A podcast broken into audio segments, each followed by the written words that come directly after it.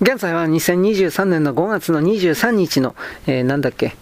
木曜日ですね。木曜日でございます。えー、っとですね、カルトのですね、文庫版の序章になってますので、だいぶ経路違いますね。何なんだろう、これ。左側っぽいですね、かなり。やはり学校側の介入で2本の記事が削除された経緯があると。1本は Y 入試内心比率 7, 7対3に。1991年に不登校生徒や他校の中退者がやり直す機会を増やす目的で発足し独特のカリキュラムを導入している SY 校の内心比率はかねて20対3でつまり合否の判定に内心書を重視してこなかった。内心比率を高めれば存在理由を失われ失われかねない学校側は抵抗したが都の教育委員会に押し切られたとある。この記事は都教育委員会のプレスリリースを確認して職員室の声を拾ったものだという。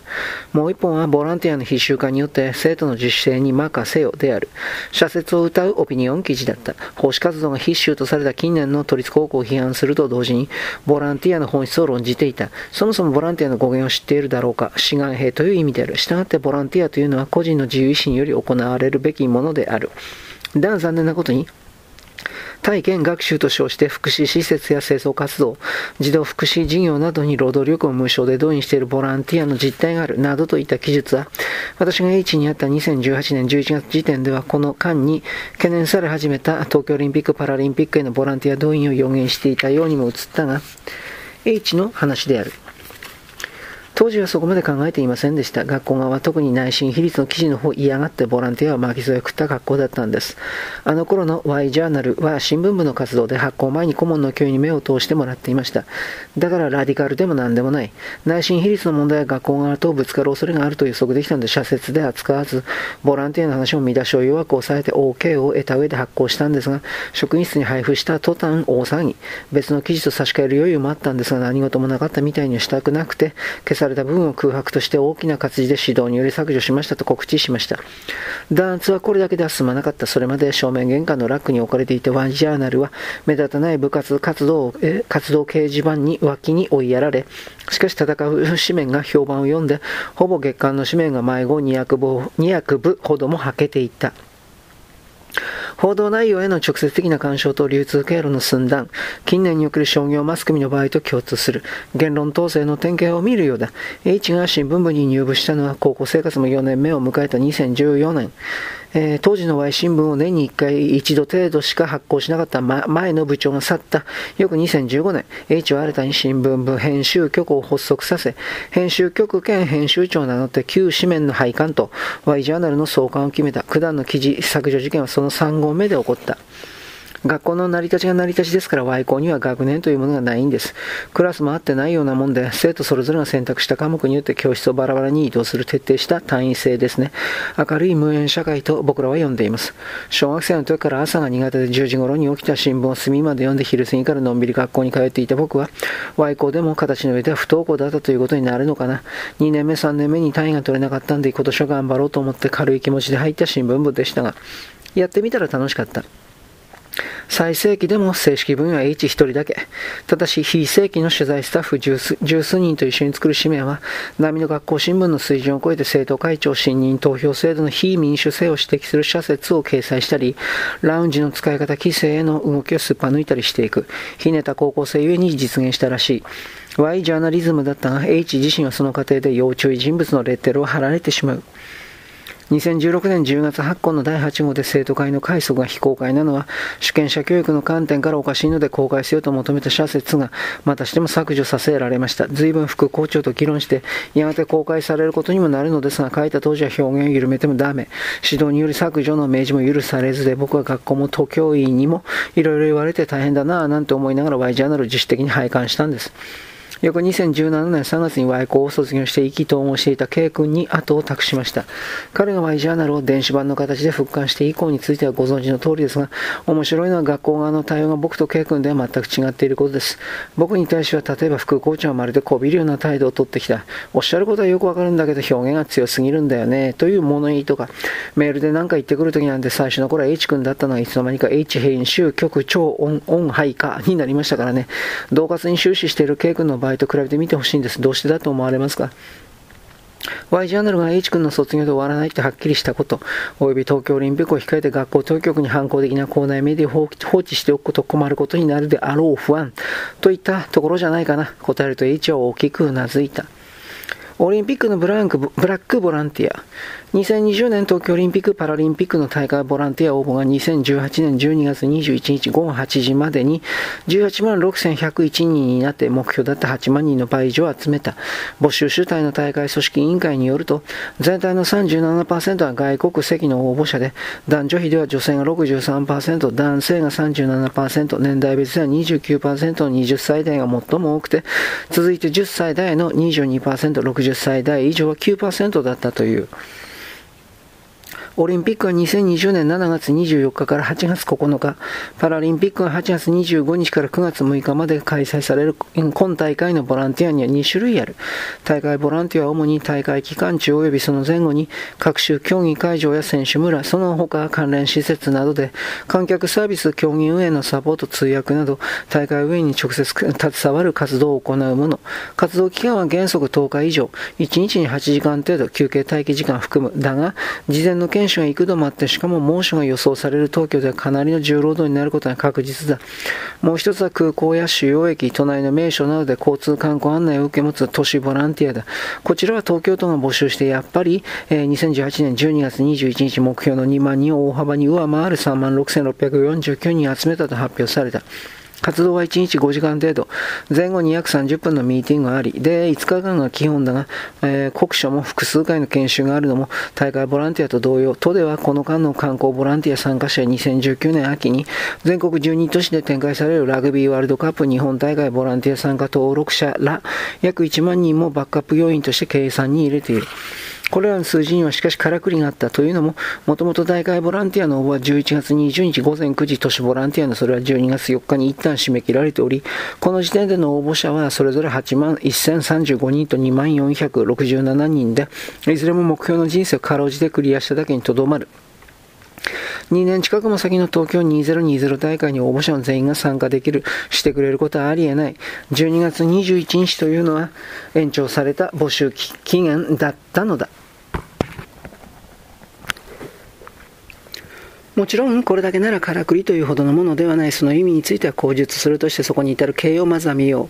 う。いずれのボランティアにも報酬は支払われない。シャツ、パンツ、シューズなどのユニフォーム意識と、飲食物、活動中の事故に対応するボランティア保険と1日1000円分のプリペイドカードだけが支給される。カードは金庫交通費相当という建前だが、これとて移動も宿泊も全額をボランティア参加者に負担させることにしていたが、世間の反発に対応する格好で募集を開始する2018年9月に突然公表されたものだった。大会ボランティアの募集要項にこうある。東京2020オリンピック・パラリンピック競技大会以下東京2020大会というを人々の心に深く残る歴史的な大会とするためにはオールジャパンで大会の盛り上がりを図ることが重要です。オリンピック・パラリンピックの成功はまさに大会の顔となる大会ボランティア皆さんの活躍にかかっています。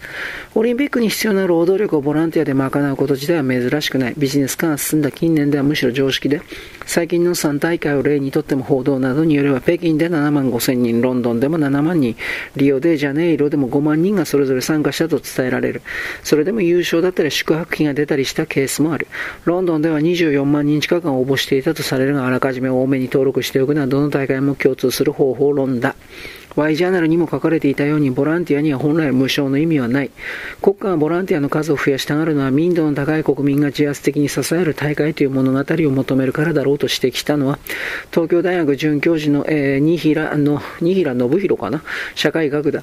例えば、北京五輪は過去最多の大会ボランティア7.5万人に加え、都市ボランティアを実に40万人以上動員して、ボランティアが多すぎてむしろ邪魔という欧米メディアのやりもどこ吹く風で、大国らしさを演出してみせた。東東京ボランティアをやっぱりやりがい搾取と言いたくなるわけなどに、えー、東京オリンピックで早くから大会ボランティア8万人の数字が掲げられていた。新平が同じ論考で過去最多という称号を手にしたいからのように思えるとした推測は投影ていよう。北京以上にはできっこない都市ボランティアについて端から考慮の外に置けば済む話である。